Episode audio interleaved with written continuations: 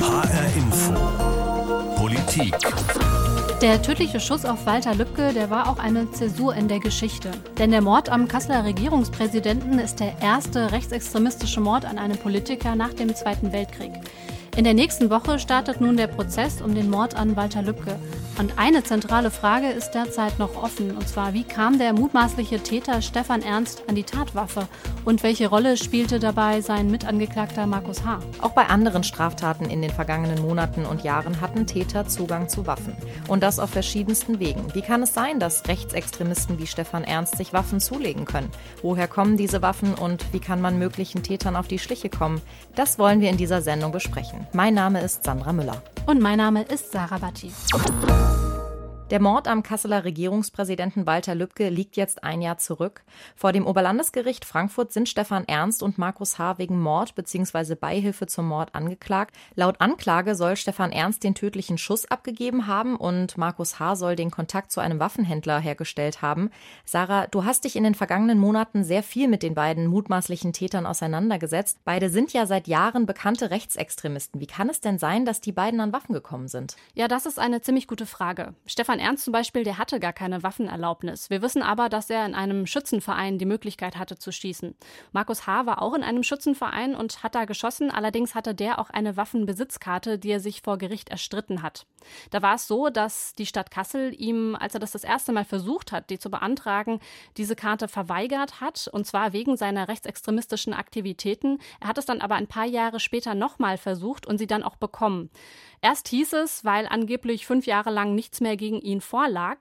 Der hessische Verfassungsschutz hat jetzt aber gegenüber Panorama Fehler zugegeben, denn eigentlich gab es über Markus H. neuere Einträge in seiner Personenakte, die wurden aber nicht an die zuständige Waffenbehörde weitergeleitet. Das heißt, eigentlich hätte Markus H. keine Waffenbesitzkarte bekommen dürfen. Aber es wurden doch auch illegale Waffen gefunden. Genau, es wurden auch sehr viele illegale Waffen gefunden, unter anderem auch in einem Erddepot, das auf dem Gelände des Arbeitgebers von Stefan Ernst gefunden wurde. Und was genau dort alles gefunden wurde, darüber habe ich mich mit unserem Journalistenkollegen Martin Steinhagen unterhalten, der für die Zeit recherchiert. Also in diesem Erddepot lagerten insgesamt acht und rund 1400 Schuss Munition. Neben dem genannten Revolver Gewehre, Pistolen unterschiedlicher Bauart, teils solche, die jetzt eher von Jägern oder Sportschützen eingesetzt werden, aber auch eine großkalibrige Pistole und eine Maschinenpistole vom Typ Uzi, die unter das Kriegswaffenkontrollgesetz fallen dürfte. Mhm, das ist ja nämlich echt krass eigentlich, dass man da sogar eine Uzi gefunden hat. Ähm, denn so, wie du es ja auch gerade schon angedeutet hast, so eine Waffe darf man ja auch einfach nicht so kaufen, richtig? Ja, solange es eine automatische Waffe ist, also eine, wo man, wenn man einmal betätigt und den Abzug hält, sich automatisch mehrere Schüsse lösen, ist das nicht erlaubt. Das fällt unter das Kriegswaffenkontrollgesetz. Es gibt aber häufig von solchen Waffen, die wir jetzt eher mit dem Militär assoziieren würden, tatsächlich also sogenannte zivile Varianten, die dann nur halbautomatisch sind, zum Beispiel auch von Sturmgewehren, die dann tatsächlich auch in Deutschland von Privatpersonen mit einer entsprechenden Erlaubnis gekauft werden dürfen. Und ist denn davon auszugehen, dass auch andere Menschen von diesem Waffendepot wussten? Ja, das ist eine offene Frage. Stefan Ernst hat jedenfalls äh, ausgesagt, dass ihm ein Kollege geholfen haben soll, als er diese Waffen da vergraben hat. Der Kollege aber bestreitet das. Gegen den Mann wird seit vergangenem Sommer schon ermittelt, weil er mehrere Waffen und Munition besessen haben soll, ohne die entsprechende Erlaubnis. Und die soll er eben auch angeblich von Stefan Ernst gekauft haben. Außerdem steht da sogar der Vorwurf der Vorbereitung einer schweren staatsgefährdenden Straftat im Raum. Zumindest gibt es einen Anfangsverdacht, aber es gibt wohl laut Staatsanwaltschaft Frankfurt noch keine Anhaltspunkte dafür, dass es dort irgendwelche konkreten Anschlagsziele gegeben habe.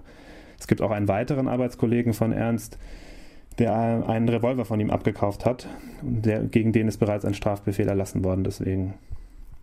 Was hatten denn Markus H. und Stefan Ernst mit so vielen Waffen und Munition vor? Tja, das ist eine gute Frage und ziemlich beunruhigend. Das Arsenal aus dem Erddepot, über das wir schon gesprochen haben, hätte jedenfalls sehr schwere Straftaten zumindest ermöglicht. Ähm, allein mit so einer Maschinenpistole kann man sich natürlich vorstellen, welche, ähm, welche Taten da denkbar sind. Und die beiden haben ja aber auch immer mal wieder ähm, gesagt, sie hätten so eine Art Bürgerkriegszustand äh, vermutet oder befürchtet und ähm, hätten diese Waffen quasi zum Schutz besorgt. Ist das denn glaubhaft? Ja, wir kennen solche Erzählungen natürlich aus der rechten Szene zuhauf. Ähm, in, Im Rahmen dieses Verfahrens gab es ja auch schon Haftprüfungsbeschlüsse. Da haben die Richter des Bundesgerichtshofs sich auch mit dieser Frage so ein bisschen beschäftigt und äh, haben da ja auch festgehalten, dass ähm, Ernst und sein damaliger Freund und inzwischen Mitangeklagter Markus H. hätten sich bewaffnet, weil sie, Zitat, aufgrund der Zuwanderung von Ausländern und einer damit zusammenhängenden zunehmenden Kriminalität bürgerkriegsähnliche Zustände, Zitat Ende, befürchteten. Ähm, und sie hätten sich offenbar auch Gewehre gekauft, weil sie sich einig waren, dass man eben auch auf größere Distanz Ziele treffen müsste. Schon in diesem Haftprüfungsbeschluss wehrte das Gericht gerade, dass sie auch gesagt hätten, auf größere Distanz Ziele zu treffen, als Hinweis dafür, dass es hier nicht um Selbstverteidigung gegangen ist, also dass das eher eine Schutzbehauptung ist. Die sagen, wer sich sogar Gewehre besorgt, bei dem sei jetzt nicht davon auszugehen, dass mit Verteidigung äh, reine Notwehr gemeint sei. Mhm. Und es wurden ja auch Schalldämpfer gefunden, richtig? Das stimmt. Und auch das spricht nicht unbedingt dafür, dass hier jemand äh, sich bewaffnet, um sich vor einem Einbrecher zu schützen. Hatten die beiden denn vielleicht mögliche Anschlagsziele schon im Kopf? Naja, jedenfalls gibt es jetzt in der aktuellen, nach dem aktuellen Ermittlungsstand keine Vorwürfe dahingehend. Es gibt ähm, die Aussage einer Zeugin, das ist eine Ex-Lebenspartnerin von Markus H., die sagt, er habe ihr einmal gesagt, dass er sich im Falle einer unheilbaren Krankheit auch in die Luft sprengen wollen würde im Sinne eines Selbstmordattentats und möglichst viele, in Anführungsstrichen, Kanaken zu töten. Wie konkret das tatsächlich war und ob der Satz so gefallen ist, ist natürlich offen. Bei Stefan Ernst haben die Ermittler ältere Aufzeichnungen gefunden, die sie zum Teil als Ausspähnotizen werten. Und wer oder was stand auf diesen Notizen drauf? Äh, inhaltlich waren es offenbar Migranten, Juden, politisch Andersdenkende, auch Journalisten sollen auf der Liste gestanden haben. Ja, es gab ja dann später auch noch weitere Durchsuchungen bei Markus H., bei Stefan Ernst, äh, auch bei Elmar J. Ähm, was hat man denn da noch alles gefunden bei denen? Ja, bei Stefan Ernst hat man unter anderem noch ein Klappmesser gefunden, das jetzt ähm, auch eine Rolle spielt bei dem Prozess, der bald beginnen wird, weil dort ähm, DNA-Anhaftungen von einem jungen irakischen Geflüchteten gefunden worden sind, der 2016 niedergestochen wurde. Also dieses Messer halten die Ermittler inzwischen für die Tatwaffe von diesem Fall. Außerdem wurde auch noch eine Luftpistole gefunden und eine Schreckschusswaffe. Bei Markus H. wurden auch Waffen sichergestellt. Allerdings muss man sagen, er hat sicher gerichtlich das Recht, Waffen zu besitzen, erstritten, durfte also einige davon legal besitzen. Vor Gericht wird er sich wohl auch verantworten müssen, weil er ein Maschinenpistolenbauteil hatte, für das er keine Erlaubnis besaß. Um das mal kurz zusammenzufassen. Bei den mutmaßlichen Lübcke-Mördern Stefan Ernst und Markus H. handelt es sich um seit Jahrzehnten aktive Rechtsextremisten. Und in einem entsprechenden Erddepot hat man Waffen gefunden, mit denen man einen größeren Anschlag hätte verüben können. Das finde ich schon ganz schön heftig. Ja, das ist auf jeden Fall besorgniserregend. Und mit dem Eindruck stehen wir beide nicht alleine da. Das Thema Waffen ist auch immer wieder ein Thema im Bundesinnenausschuss gewesen zum Thema Lübcke. Und Martina Renner ist stellvertretende Vorsitzende der Partei Die Linke und hat im Bundestag mehrere kleine Anfragen zu diesem Thema gestellt. Und mit ihr habe ich über die politische Bedeutung dieses Falls gesprochen. Also mich hat ähm, diese Feststellung nicht überrascht, dass bei Stefan Ernst und Markus H so viele Waffen aufgefunden worden. Mein Gefühl ist, und das ist auch Ergebnis von äh, parlamentarischen Anfragen, die ich stelle zu dem Thema, dass nicht nur die ähm, politisch motivierten rechten Straftaten unter Einsatz von Waffen und Sprengmitteln zunehmen, das ist ähm, nachweislich so, sondern auch, dass ähm, bei Durchsuchungsmaßnahmen oder auch Zufallsfunden immer mehr Waffen äh, entdeckt werden. Ähm, das heißt tatsächlich, ähm, ja, die ähm, extreme militante rechte Szene verfügt über zunehmend mehr entsprechende Waffen, äh, Munition, Sprengmittel, alles das, was man möglicherweise für Anschläge, Morde, Gewalttaten nutzen will. Nun hat sich der zur Beihilfe am Mord angeklagte Markus H. seine Waffenbesitzkarte sogar vor Gericht erstritten. Haben wir also eine Lücke im Waffenrecht? Nein, wir haben äh, keine Lücke im Waffenrecht, sondern wir haben ein Vollzugsproblem. Also der Punkt, warum Markus H. eine Waffe hatte, liegt nicht daran, ähm, dass es nicht Vorschriften äh, im deutschen Waffengesetz geben würde, die eigentlich ausschließen, dass Personen mit so einer ähm, offenen neonazistischen und auch kriminellen Vita ähm, eine Waffe bekommen können. in dem Fall war es aber so, dass er in diesem Verfahren zur Prüfung durch das Landesamt für Verfassungsschutz Hessen quasi eine Unbedenklichkeitsbescheinigung erhalten hat, was absolut, ja, also äh, nicht nur fragwürdig ist, sondern im Grunde auch ähm, tatsächlich Behördenfehler darstellen. Und äh, was die Beweggründe dort waren, kann ich mir nicht erklären. Ähm, die Verfassungsschutzbehörden arbeiten ja auch im Verbund und ähm, da lagen zu Markus H. Informationen vor, ähm, warum diese dann nicht vom äh, Hessischen Landesamt an die waffenrechtliche Behörde gelangten oder äh, warum man ähm, ja ähm, also ob man die Information einfach nur vorenthalten hat oder ob man mit dieser äh, Vorgehensweise ein Ziel verfolgte, das sind wirklich dann Spekulationen. Äh, Im Ergebnis war es halt so, dass jemand äh, eine waffenrechtliche Erlaubnis bekommen hatte, die er sie hätte nicht haben sollen. Und ähm, da zeigt sich erneut, dass ähm, die Verfassungsschutzbehörde, wenn sie in solche Dinge einbezogen wird, halt nicht der richtige Ansprechpartner ist, weil sie halt nicht nach ähm, Legalität, also nach Recht und Gesetz agiert, sondern aus Opportunität, also aus eigenen Interessen, Beweggründen, die manchmal ähm, auch vielleicht dahingehend zu sagen, wir wollen äh, lieber bei Markus H. Ähm, noch mal ein Auge zudrücken, dass er auch nicht aufgescheucht wird, weil er ist für wichtig noch für uns oder ähm, was auch immer es sein mag, ähm, die aber dann äh, sicherlich nicht irgendwie zur Gefahrenabwehr beitragen. Mhm. Ja, der letzte Punkt ist interessant, denn es gibt ja immer mal wieder die Vermutung, dass H vielleicht geschützt werden sollte. Mhm. Haben Sie denn Hinweise dafür? Also es ist nur eine Vermutung, auch weil ich mich natürlich viel mit ähm, den äh, verschiedenen ähm, ja, ähm, Biografien von äh, V-Leuten beschäftigt habe und ähm, Markus H. wäre nicht der Erste darunter, der auch über eine waffenrechtliche Erlaubnis verfügt. Ähm, ähm es gibt sogar ja, doch Hinweise, dass manchmal sogar ähm, gerade bei Spitzeln ähm, diese ermutigt werden, äh, sich um eine solche WPK zu bemühen, äh, weil man natürlich damit auch noch mal mehr gilt in der Szene, sich Zugänge schafft ähm, und ähnliches mehr. Ja, also ich sag mal so, das Ganze ist verdächtig, ähm, aber es gibt ähm, keinen Beweis, weil ähm, es zwar aus Hessen vom Landesamt schon eine Aussage gibt, dass er nicht äh, für diese Behörde gearbeitet hat. Es wäre aber zu prüfen, was ist äh, mit dem Bundesamt in Köln, was ist gegebenenfalls auch mit dem LKA. Sie wissen, die Polizei führt auch entsprechende ähm, V-Personen.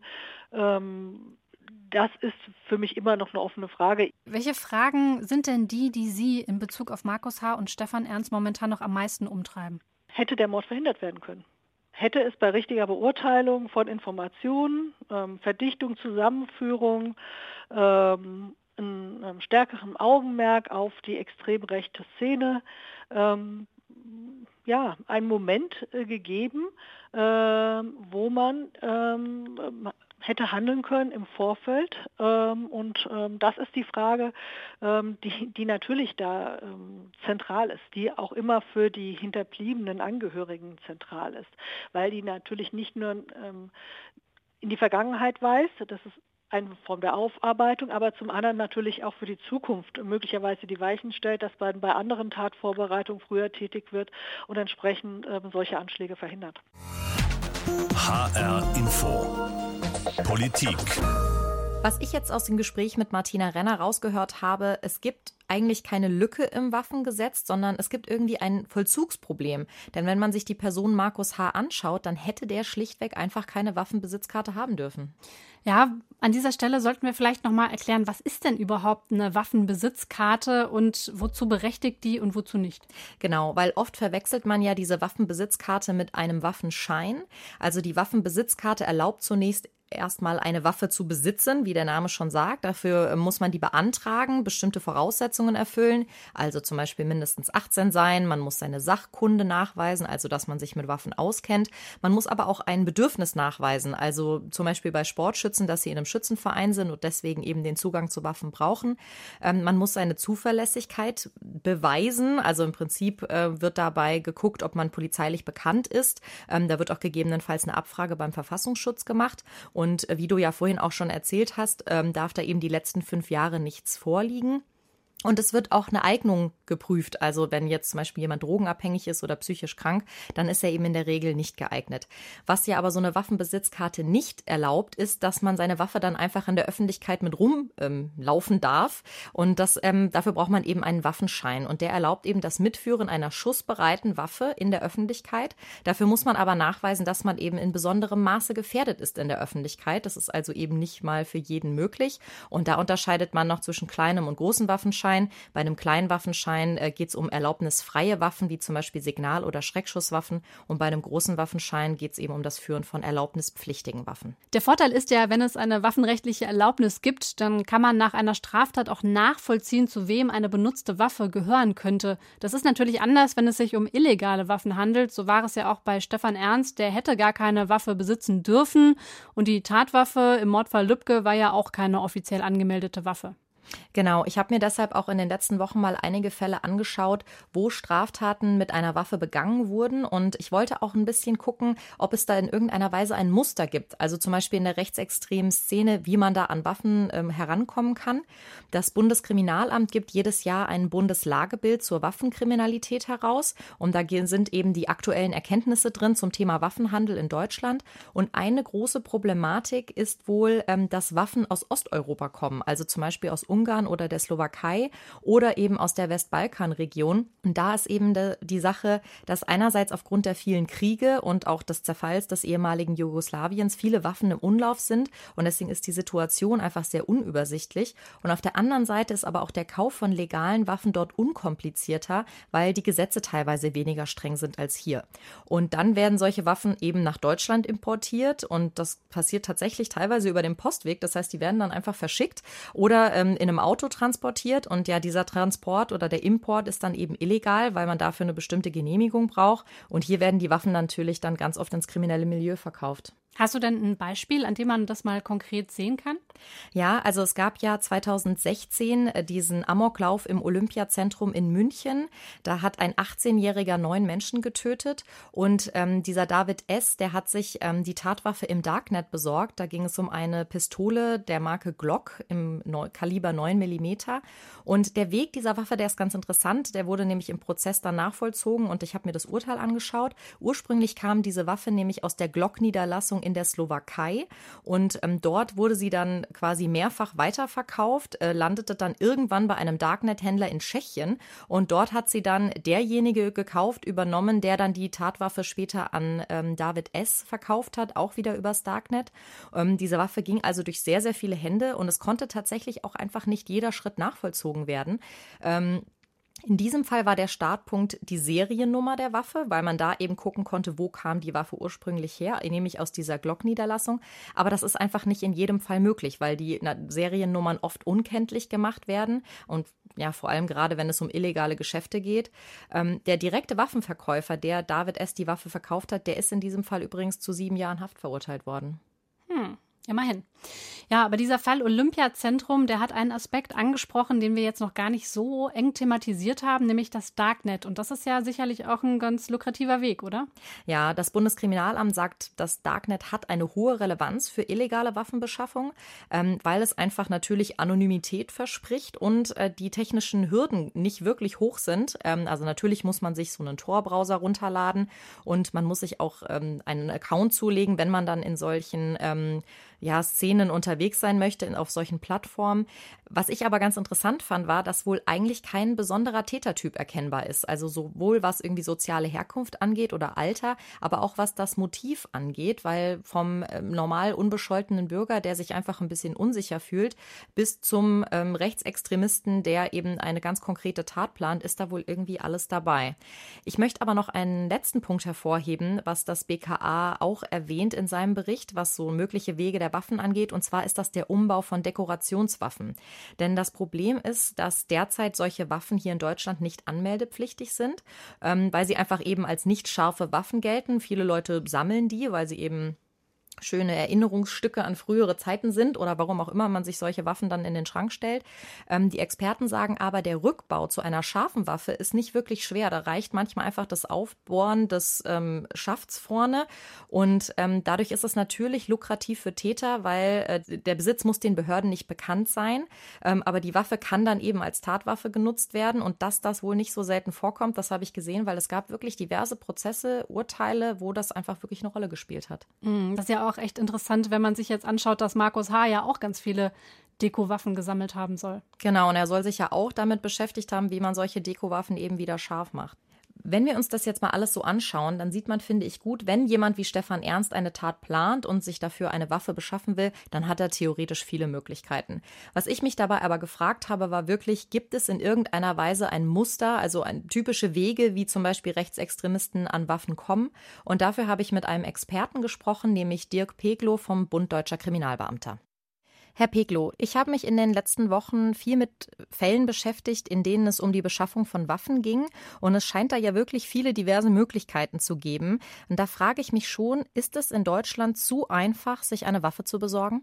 Naja, also in Deutschland ist es zumindest nicht so einfach, äh, wie das in Amerika der Fall ist, weil wir in Deutschland natürlich immer dann, wenn wir legal eine Waffe besitzen möchten, dazu die notwendigen Erlaubnisse erstmal haben müssen. Dazu müssen wir eben auch die notwendige Sachkunde vorweisen, beziehungsweise dann auch äh, das Bedürfnis nachweisen. Also das ist jetzt der Legalwaffenbesitz äh, um den es hier geht. Wenn wir den Besitz illegaler Waffen, also wenn jemand sagt, ich möchte eine Waffe haben äh, und mir ist es egal, ob ich die legal oder illegal habe, dann ist das eben hier genauso schwierig oder so einfach äh, wie in anderen europäischen Ländern. Aber in Deutschland unterm Strich ähm, halte ich es doch immer für recht schwierig derzeit, eine Waffe zu besorgen man muss eine entsprechende kriminelle Energie haben dafür. Wenn man sich jetzt mal ein paar konkrete Fälle in Hessen anschaut, äh, die zuletzt mit Waffengewalt verlaufen sind, also mal abgesehen vom Lübcke-Mord, zum Beispiel der rassistische Anschlag in Hanau oder auch der Angriff auf ein Eritreer in Wächtersbach, da ist eine Gemeinsamkeit, eine Mitgliedschaft der Täter im Schützenverein. Wie bewerten Sie dieses?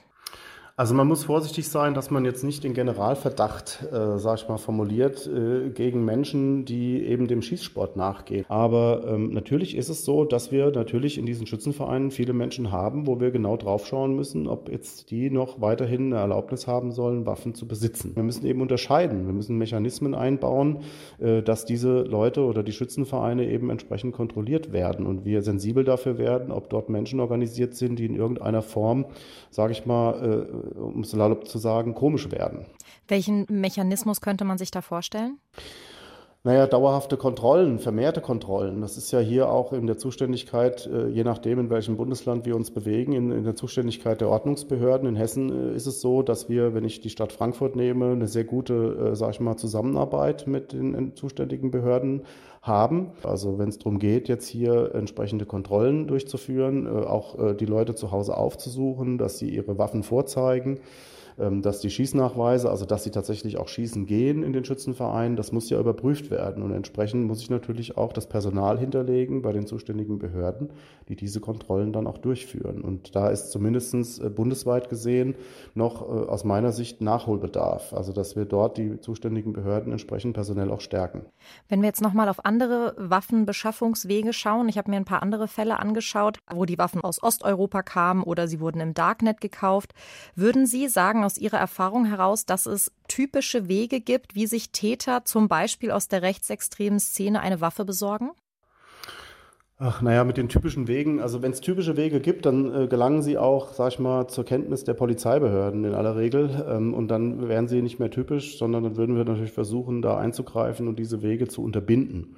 Es gibt aber verschiedene, sag ich mal, Arten, wie man Waffen beschaffen kann. Die erste Art ist natürlich, äh, wie wir eben schon gesagt hatten, Mitglied im Schützenverein zu werden und dann eben dort äh, Waffen zu erwerben. Das Problem ist halt eben nur, wenn ich dann diese Waffe bei einer Straftat einsetze, dann äh, bin ich natürlich auch zu ermitteln unter Umständen, weil diese Waffen natürlich auch angemeldet sind und eben auf mich zurückzuführen sind.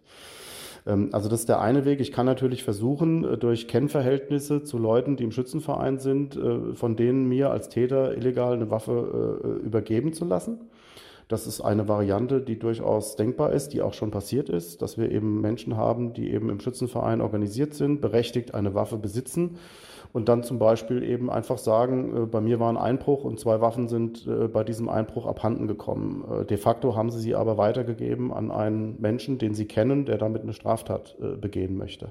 Also das ist durchaus vorstellbar. Das ist also der eine Weg. Der andere Weg ist natürlich, das haben Sie eben angesprochen, sind natürlich die Bestände an Waffen, die wir auf dem Balkan noch immer haben, die wir möglicherweise auch in der Ukraine haben.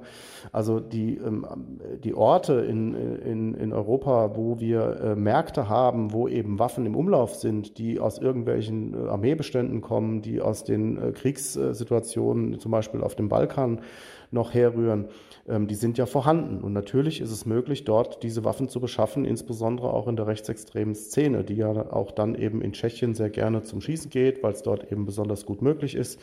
Äh, die bei irgendwelchen Kampfsportveranstaltungen oder Rockkonzer Rechtsrockkonzerten sich treffen. Da ist ja eine Szene zusammen, die auch sich einig ist in ihrer politischen Ausrichtung und die natürlich auch, äh, sag ich mal, Kontakte hat zu der Szene, die eben diese Waffen auch im Besitz hat und auch bereit ist, die illegal weiterzugeben. Herr Peglo, jetzt haben wir schon viel darüber gesprochen, über verschiedene Wege, wie eine Waffe hier nach Deutschland kommen kann. Jetzt nehmen wir mal an, ich bin ein Täter, ich habe mir eine Waffe besorgt, die ist jetzt hier in Deutschland und ich habe damit eine Straftat begangen. Wie würden Sie mir denn als Ermittler jetzt versuchen, auf die Schliche zu kommen? Ja, zunächst machen wir die klassische, also wenn Sie damit jetzt äh, irgendwo jemanden äh, im schlimmsten Fall erschossen haben, dann machen wir natürlich die Ermittlungen, die äh, notwendig sind am Tatort. Das heißt, wir versuchen Spuren äh, zu sichern äh, in Form von DNA-Spuren möglicherweise, von Fingerspuren. Äh, natürlich wird dann auch die Waffe, also das Projektil, was dann verwandt worden ist, wenn wir es denn sicherstellen, im Körper einer getöteten Person zum Beispiel, das wird auch kriminaltechnisch untersucht. Und es wird versucht festzustellen, zum Beispiel aus welchem Kaliber, was für ein Kaliber hier verschossen worden ist und aus welcher Waffe möglicherweise dieses Kaliber verschossen wurde. Das ist ein Ansatz. Äh, kriminalistische Arbeit ist an der Ecke immer sehr vielfach. Das ist ein Puzzle. Wir müssen die verschiedensten kriminaltaktischen und kriminaltechnischen Maßnahmen dann auch, äh, sag ich mal, hochfahren. Also sprich, was ich eben sagte, den Tatort bearbeiten im Hinblick auf Spuren dieser Tat, natürlich aber auch dann die waffentechnischen Untersuchungen, um eben festzustellen, es handelt sich um eine Sig Sauer, eine Heckler und Koch 9 mm, dass wir zumindest einen Ermittlungsansatz haben.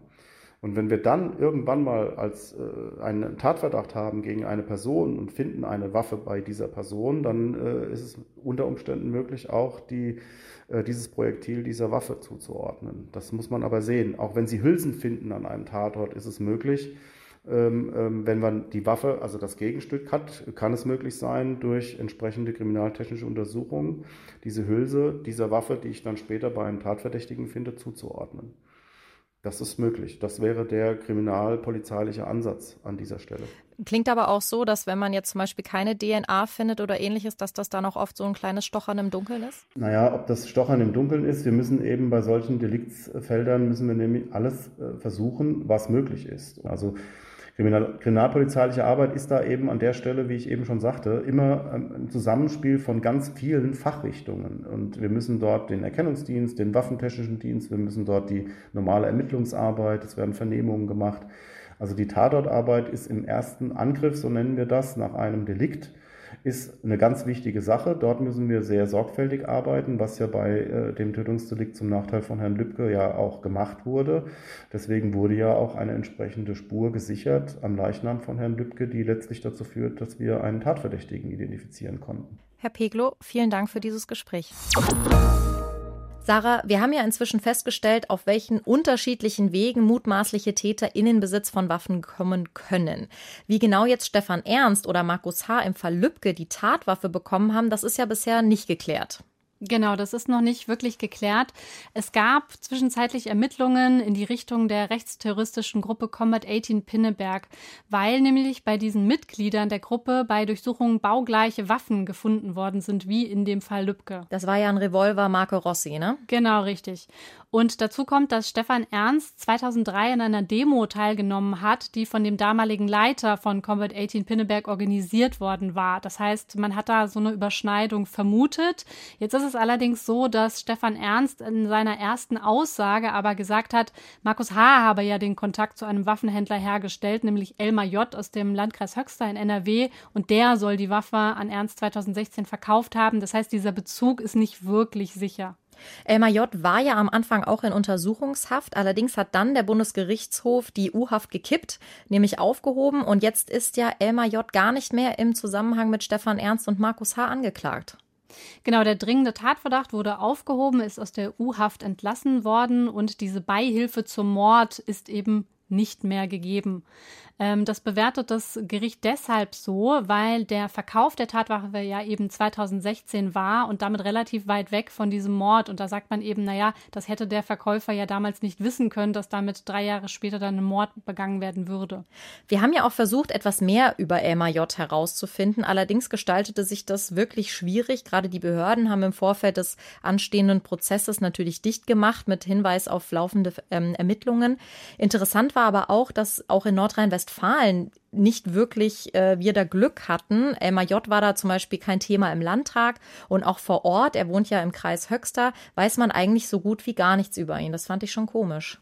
Ja, ich fand das auch merkwürdig. Mir ging es ähnlich. Ich hatte mit Martina Renner auch darüber gesprochen. Sie hat auch gesagt, sie weiß nicht wirklich viel über ihn und sonst auch in den Medien ist relativ wenig über ihn bekannt geworden, außer sein Wohnort und dass er so eine Art Flohmarkttrödler ist. Aber ob er jetzt in eine rechte Szene involviert ist oder ähnliches, das weiß niemand. Es wirkt aber auf den ersten Blick auch eher nicht so. Ja, ist so ein bisschen wie die Suche nach einem Phantom, muss ich sagen. Ähm, du hast ja sogar bei seinem Anwalt angerufen. Genau, ich habe den Anwalt angesprochen und der möchte aber inhaltlich auch vorerst nichts dazu sagen. Eine ganz kleine Sache hat er dann aber doch gesagt, und zwar, dass er nicht glaubt, dass sein Mandant auch nur halb so interessant ist, wie wir vielleicht glauben. Okay, das ist ganz interessant. Allerdings würde das wahrscheinlich jeder Verteidiger über seinen Mandanten erstmal so sagen. Da will man ja bestimmt nicht, dass da genauer hingeguckt wird. Ja, heißt jetzt aber für den Weg der Tatwaffe jetzt auch erstmal Sackgasse, denn ähm, ja, beim Prozess gegen Ernst und H. wird es primär jetzt um die Frage gehen, wer hat denn da geschossen, wer ist wirklich schuld an diesem Mord.